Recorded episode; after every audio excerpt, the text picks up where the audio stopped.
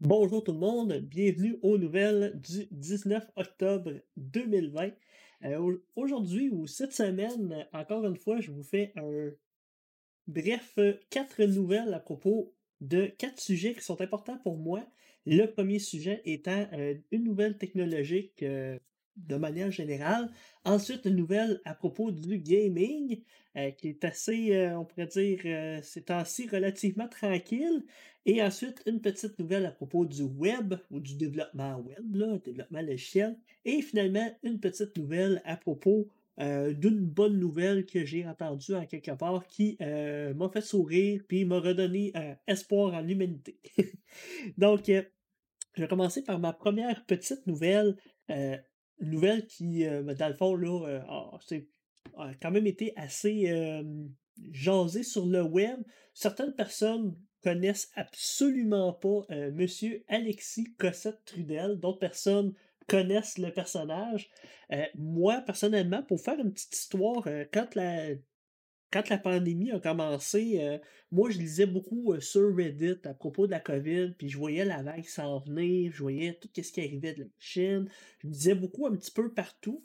Et euh, c'est sûr aussi que j'ai commencé à regarder aussi ben, des nouvelles un peu alternatives pour voir un petit peu l'envers du décor. je suis tombé sur des chaînes YouTube comme Le Studio, OK? Je vous encourage pas à aller écouter cette euh, chaîne-là. Et je suis aussi tombé sur Alexis Cossette Trudel, dont euh, sa chaîne YouTube s'appelait Radio Québec. Bon. Euh, si vous avez entendu parler de cette nouvelle-là, ben, vous avez sûrement entendu un petit peu précédemment que Alexis Cossette Trudel s'est fait bannir de Facebook. Okay? Vous peut-être deux semaines environ. Et là, la nouvelle de cette semaine, c'est dans le fond que ce cher monsieur s'est fait bannir de euh, maintenant de YouTube aussi, qui était fort probablement la plateforme que les gens regardaient le plus. Qui est ce personnage? Ben, c'est communément euh, une personne qui est communément appelée conspirationniste, ok? Euh, donc, quelqu'un qui propage des fausses informations, des fausses nouvelles. Il y a beaucoup d'adeptes. moi, j'imagine qu'en parlant de lui, j'ai pas un reach, j'ai pas une portée assez grande pour que j'aie quelqu'un qui vienne me blaster sur ma chaîne YouTube. Mais cette personne-là euh, euh, faisait beaucoup la promotion d'un paquet de choses qui sont euh, bon, des fausses nouvelles ou des choses qui sont, on pourrait dire, pas, pas correctes au niveau de, des, informations qu'on a au niveau médical. Donc, le genre de truc qu'il faisait la promotion, ben, c'est sûr que c'est un pro-Trump et il est adepte des, des conspirations de QAnon. OK? Euh, puis ça, c'est souvent, on, ridiculise un petit peu ces, conspirations-là en disant que euh, c'est extrême, mais ce gars-là a été dans ces extrêmes-là. Donc, euh, toutes les, conspirations du type les pédosatanistes mondialistes qui veulent contrôler les États-Unis et le monde. donc, ça, c'est les, théories principales de QAnon, pour ceux qui ne connaissaient pas ça. Ben, lui, c'est un adepte de ces théories-là et en parle beaucoup. Donc, euh, dans, dans, son langage, Trump est un sauveur et il va amener, dans le fond, le remède qui va guérir euh, de la pandémie. Et selon lui, ben, la pandémie, c'est une fausse pandémie. C'est pas vrai. Bon, lui il amène des arguments, il amène des faits. Il dit qu'il n'est pas attaquable sur les faits, mais il amène souvent des points euh, qui finissent par se transformer. Je vous donne un petit exemple de, de son discours. au départ, il disait que Trump allait arriver avec l'hydro euh, chloroquine et qu'elle allait euh, distribuer ça à tout le monde puis qu'elle allait sauver les États-Unis avec ça, ben, son discours a changé parce que Trump a commencé à parler du vaccin et il a dit ben, le vaccin va arriver en novembre et va sauver tout le monde. Donc là, il a changé son discours, il a dit ben là, finalement, Trump va arriver avec un vaccin et finalement, il se retrouve à parler de de Regeneron, qui est le euh, médicament que Trump a pris pour guérir. C'est que là, ça serait Regeneron qui serait donné à tout le monde et euh, qui sauverait les États-Unis et euh, Trump gagnerait l'élection grâce à ça. Donc, on voit que son discours change constamment et, dans le fond, là, maintenant, c'est comme prouver que Regeneron n'est pas non plus un médicament qui est totalement sécuritaire puis qui est totalement qui va sauver tout le monde.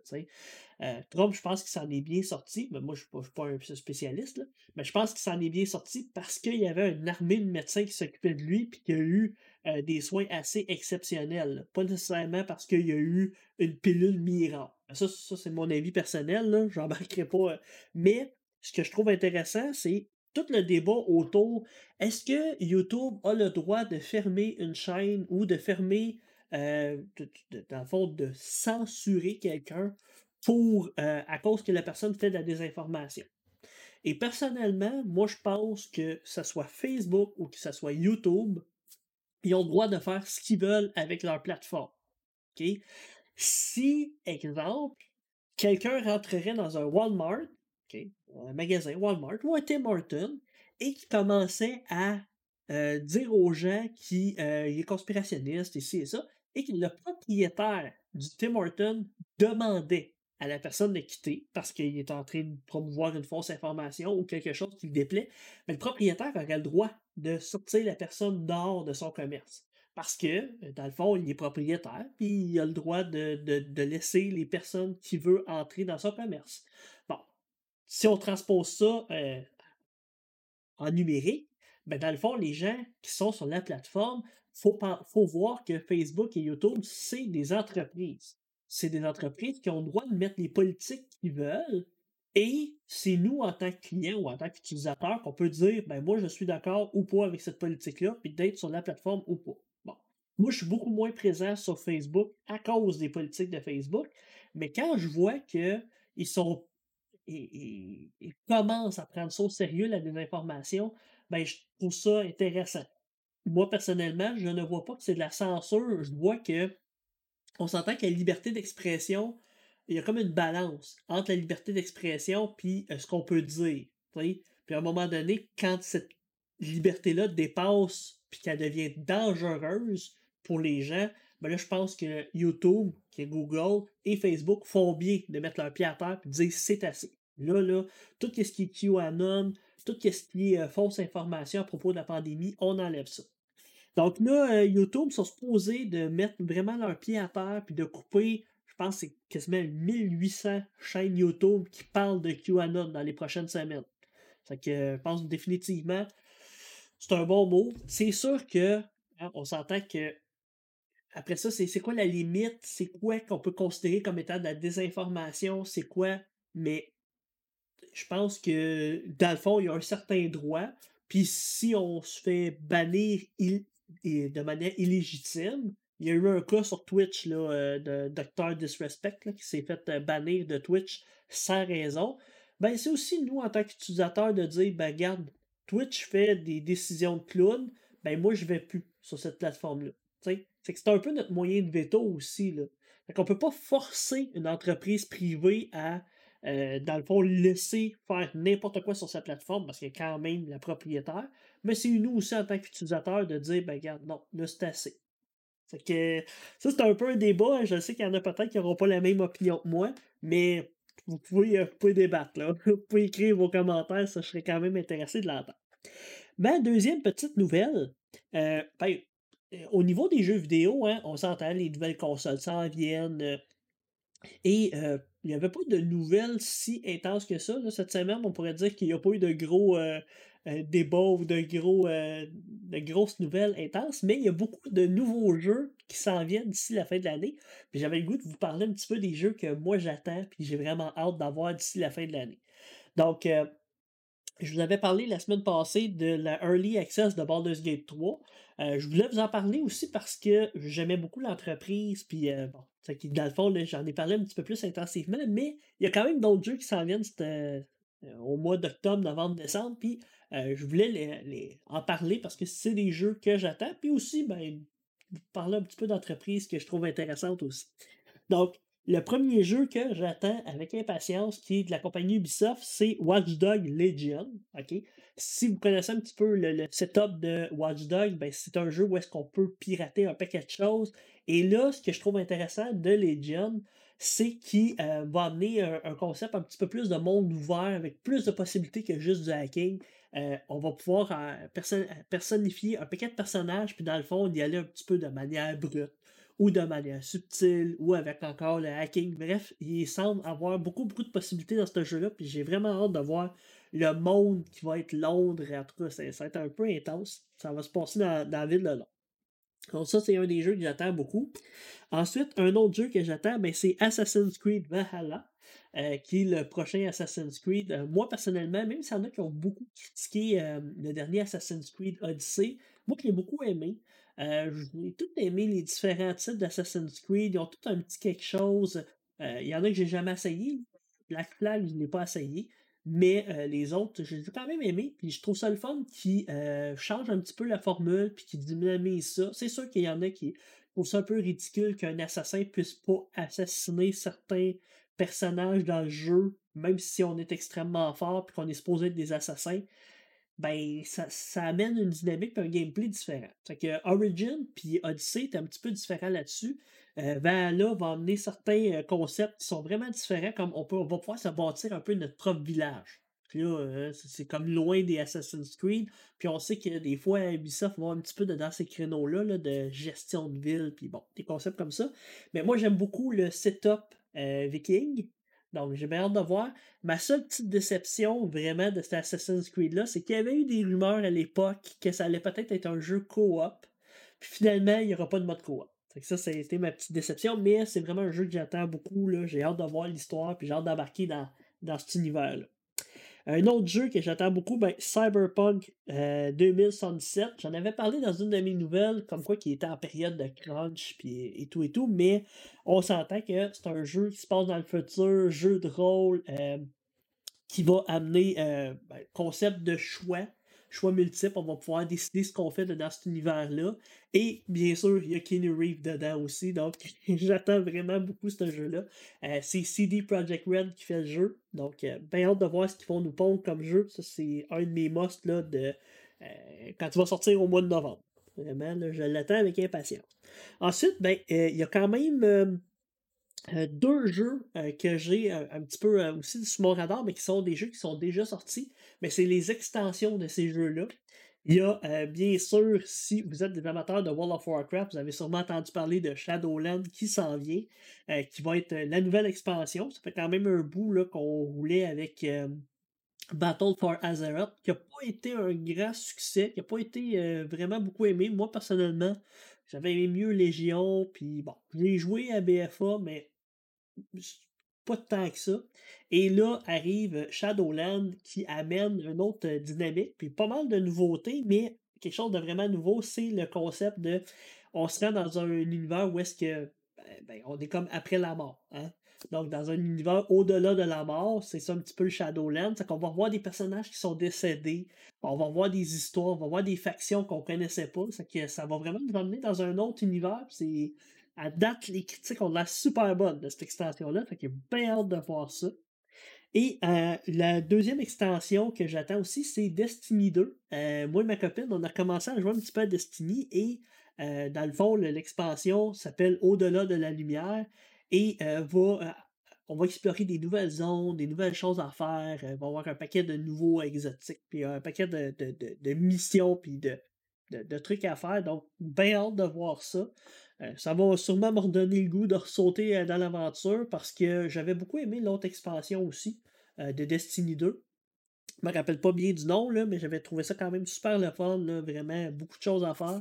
Donc, bien hâte de voir ça. Ça sort bientôt aussi. Je pense que c'est le 10 novembre. Donc, dans moins de moins d'un mois. je l'attends aussi. Il y a d'autres jeux qui vont sortir, c'est sûr, d'ici d'ici Noël avec les nouvelles consoles. Bon, mais là, c'est sûr que j'attends le plus, que c'est pas mal sûr qu'ils vont voir la couleur de mon argent. Sinon, ben, les autres, on va y aller.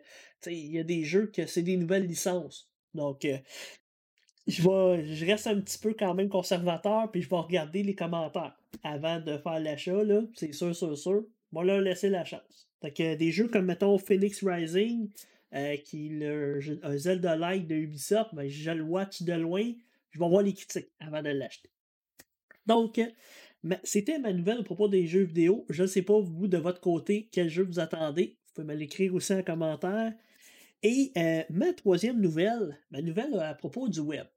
C'est pas tant de nouvelle qu'un article que j'ai lu euh, sur le web qui euh, parlait du stress que les gens en développement vivent. Et dans le fond, pourquoi je, me suis senti interpellé par cet article-là? Parce que j'ai envie du stress. Euh, moi, je, je, pense que vous le savez. En tout cas, si, si vous ne le savez pas, maintenant vous le savez. Euh, je suis enseignant au cégep. Et euh, ben, moi, je vis un stress là, de, dans le fond, de conception de, de, de micro, de données micro. Bon, une espèce de petit stress qu'on vit là, en faisant ce genre de métier-là. Mais je l'ai vécu, le stress de développeur, et euh, j'ai vécu les deadlines, j'ai vécu euh, les projets serrés, j'ai vécu l'espèce de, de, stress qu'on peut vivre en étant développeur. Puis j'ai trouvé l'article intéressant parce que euh, il met pas de gants blancs sur, puis il met pas de lunettes roses sur le métier de développeur et il parle assez franchement de ce qu'est le domaine. Puis j'ai trouvé ça intéressant parce que moi aussi, euh, quand je parle du domaine, je dis que c'est un domaine qui est vraiment le fun, qui est vraiment motivant. Puis je, dire, j'ai toujours aimé le domaine du développement euh, web. Sauf que on s'entend qu'il y a quand même des choses qui peuvent nous stresser dans le domaine. Et ben là, son premier constat, c'est de dire que souvent, on va travailler hein, des 10-12 heures par jour, puis même parfois les week-ends, puis on va se mettre une pression. Puis là, je parle même pas du domaine du jeu vidéo. Je parle juste du domaine du web, qui est plus mon domaine que je connais, mais on s'entend que dans le domaine du jeu vidéo, c'est encore pire. Moi, je travaillais comme concepteur web dans une université. Fait que je faisais mon 37 heures, puis je dépassais pas ça. Donc, des journées de 10-12 heures, ça m'arrivait pas. Mais il y avait quand même un certain stress, puis il y avait des projets qu'on avait à emmener. Et des fois aussi, le stress, faut pas le faut, faut, pas se nier, des fois, le stress, c'est nous-mêmes qui, qui se le donne. Euh, stress de performance, puis bon. C'est que c'est pas toujours les projets ou c'est pas toujours nos boss qui, nous donnent le stress. Des fois, c'est nous autres mêmes qui nous gênent. Fait ça, c'est un des premiers petits constats qui, euh, amène. Puis il dit après ça, ben, peut-être amener certaines pistes de solutions. Euh, dans les pistes de solutions, ben, c'est sûr que d'aller chercher du support social, c'est une des premières pistes. d'être capable de verbaliser puis d'expliquer ce qui nous stresse dans notre métier. Au départ, il dit que ça peut être intéressant d'en parler avec ses, euh, ben, ses pères, avec sa famille, avec ses proches, avec, euh, euh, des amis. Fait que ça, ça peut déjà être quelque chose à, envisager. Puis, tu sais, sans toujours parler négatif de notre job, mais tu sais, d'être capable de mettre des mots sur ce qui nous stresse et tout, ça, c'est déjà un bon exercice. Après ça, ben, d'être capable de commencer à en parler avec ses pères, ses collègues et le plus dur, c'est d'être capable d'en parler avec ses boss, ses superviseurs et tout et tout. Moi, je vous le dis, j'ai été chanceux. Euh, à l'UCAM, j'ai eu des superviseurs qui étaient vraiment super. Euh, j'ai eu des gestionnaires de projets que, oui, il y avait des lacunes, oui, il y avait certaines problématiques, mais quand j'allais jaser avec eux autres, il y avait quand même une espèce de forme d'écoute, puis ils comprenaient un petit peu, puis ils m'amenaient certaines pistes de solutions, puis certaines, euh, dans, le fond, des questionnements, des choses comme ça. C'est que ça, vraiment, ça a été un must. Ça, c'est sûr que bon, l'auteur de l'article semble dire ben, si vous n'avez pas d'écoute au niveau de vos managers par rapport à ça, ben, vous êtes aussi bien de laisser votre emploi. Je le sais que c'est pas toujours facile de faire ça. Et on n'est pas toujours euh, capable de le faire. On n'est pas toujours dans une situation où c'est faisable de le faire, mais je pense que si vous n'avez pas d'écoute à ce niveau-là de vos boss, euh, c'est problématique. Je vous dis pas que vos boss vont dire oui à tout ce que vous allez dire puis que vous avez raison. Qu'il y a une part de choses que c'est de l'interprétation puis c'est notre vision personnelle. Mais d'avoir une écoute puis d'avoir une oreille, de, d'avoir certaines ouvertures, je pense qu'il faut hein, pour être un bon manager puis un bon leader d'équipe. Donc, ça, c'est quelque chose qui est important, d'être capable de le verbaliser, mais c'est sûr aussi, après ça, ben, d'être potentiellement capable d'aller chercher de l'aide psychologique. ça, là, si vous voyez que vous n'avez pas tous les outils, puis des fois, on n'est pas capable, là, en tant que juste une personne, d'avoir tous les outils, ben, d'aller chercher de l'aide professionnelle. Ça peut être des psychologues, ça peut être des psychothérapeutes, ça peut être un paquet de gens là, qui s'y connaissent euh, dans ce genre de problématique-là, euh, de la gestion du stress, et euh, voir avec eux ce qu'on peut faire. Un autre truc aussi, mais ça, encore là, au niveau des, psychologues, des psychothérapeutes, ce qui nous amène souvent à faire, ces personnes-là, c'est de l'introspection. Ça, c'est sûr que d'être capable de faire un petit peu d'introspection puis de, voir c'est quoi qui nous cause notre stress. On est stressé, on vit, euh, cette émotion-là, ben, qu'est-ce qui cause ça? Et euh, quand on fait notre introspection, ben, tranquillement, pas vite, pour commencer à voir nos patterns, voir ce qui nous stresse, puis voir un petit peu aussi, dans le fond, il y a deux situations. Il y a les situations qu'on peut contrôler, puis les situations qu'on ne peut pas contrôler. Les situations qu'on contrôle, puis là, la, personne l'explique quand même super bien dans l'article, euh, les situations qu'on contrôle, ben, c'est assez, on pourrait dire, facile de se trouver des stratégies pour améliorer. Tu sais, améliorer nos performances, améliorer quelque chose qu'on ne connaît pas, d'aller chercher. Bon, c'est ça, ça demande, si on est professionnel dans le domaine, d'aller chercher des outils, d'aller. Bon. Ce qui est souvent stressant, puis cause anxiété, c'est l'inconnu. Donc, l'inconnu, c'est ce qui nous stresse le plus et c'est souvent ce qu'on n'a pas de contrôle. quand on n'a pas de contrôle, ce qu'on peut faire, pour développer une espèce de forme de contrôle ou de comprendre qu'on n'a pas le contrôle sur certaines choses, ben, ce qui est suggéré dans l'article, puis moi je l'ai expérimenté, là, ben, c'est de faire de la méditation. Bon, ça, euh, c'est pas. je veux dire, c'est pas tout le monde qui le font, c'est pas tout le monde qui l'essaye, mais ça peut être un bon outil pour comprendre qu'il y a des choses qu'on ne peut pas contrôler, puis de voir comment on peut laisser aller cette espèce d'inconfort vers l'inconnu. Là. OK? ça, euh, c'est quelque chose qui, euh, qui, je pense, qui est quand même une piste. Une autre chose aussi, ça, je vous. Il en parle dans l'article, mais je suis aussi honnête euh, en l'expliquant. C'est l'espèce aussi de côté. Euh, on est devant une situation qui nous stresse. Euh, on n'a pas tant de contrôle dessus. Mais ce qu'on va essayer de faire, c'est de l'évitement. OK? Puis en faisant de l'évitement, on va essayer de trouver euh, des stratégies d'évitement. Et ces stratégies d'évitement-là vont souvent nous amener à avoir des comportements compulsifs. Les comportements compulsifs, je pense que tous les êtres humains en ont. OK? Je pense qu'il n'y a pas d'êtres humains qui n'ont pas une stratégie d'évasion ou plusieurs. Euh, je pense que l'important, c'est connaître laquelle qu'on on a un petit fait. Personnellement, moi, ça a été l'alcool puis les jeux vidéo. Pour quelqu'un d'autre, ça pourrait être la drogue et le sexe. Bon. On en a toutes une ou l'autre ou plusieurs. Bref, on a des, des comportements qui sont néfastes et euh, ces comportements-là, dans le fond, nous aident pas on les a parce qu'on essaie de prendre le contrôle sur quelque chose d'incontrôlable, puis en faisant ces comportements-là, ben, ça nous redonne un petit sentiment de contrôle, ça nous redonne du plaisir, puis ça fait en sorte que on les choses qui. C'est que ça, là, c'est quelque chose qu'il faut avoir d'introspection. C'est une des raisons pourquoi, euh, personnellement, ben, j'ai arrêté ma consommation d'alcool. Parce que on veut diminuer le stress en buvant, hein, on veut euh, évacuer ça, mais l'alcool rend anxieux. C'est un anxiogène. Donc, hein, c'est une espèce de spirale, euh, on pourrait dire, euh, hein, c'est une roue, euh, c'est une roue puis qui est assez négative. C'est ça, il faut le prendre, faut prendre conscience de, ça. Puis aussi, ben là, après ça, l'article nous dit qu'il y a plein de bonnes habitudes qu'on peut prendre pour pallier au stress. Là. Puis on les connaît toutes. Hein? Bien manger, mieux dormir, euh, faire de l'exercice, mais c'est toutes des affaires qui sont vraies. Si on le fait, euh, moi je le sais que diminuer ma consommation de sucre, ça a définitivement un impact sur mon stress et mon anxiété. Le niveau il est, plus bas. Euh, moins consommer de café aussi, définitivement un impact. Des fois, c'est pas évident de mettre le doigt là-dessus. je vous le dis, ça peut prendre des fois 5 ans, ça peut prendre 10 ans, ça peut prendre beaucoup de temps. Mais si vous mettez le doigt sur ce qui vous crée le plus de stress, puis vous amène le plus d'anxiété, c'est déjà un gros pas hein, pour régler ça.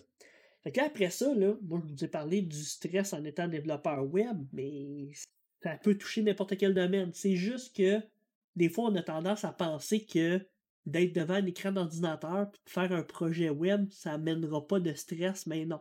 il y a quand même la possibilité de stress, puis il y a quand même un risque de ce côté-là.